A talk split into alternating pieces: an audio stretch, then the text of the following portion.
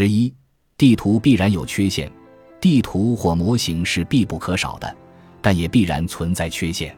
刘易斯·卡罗尔曾经在一个叫做《西尔维亚和布鲁诺》的故事中对此进行了讽刺。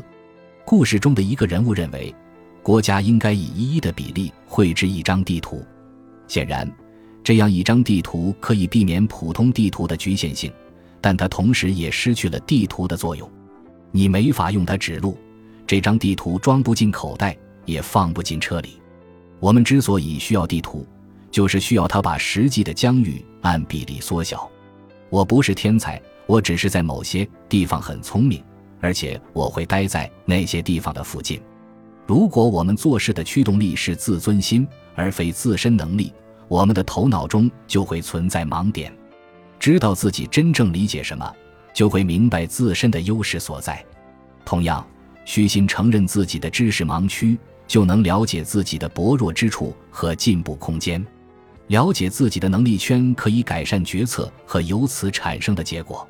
为了最大限度地利用这种思维模型，我们将着重探讨以下内容：一、什么是能力圈？二、怎样才能得知自己何时拥有了能力圈？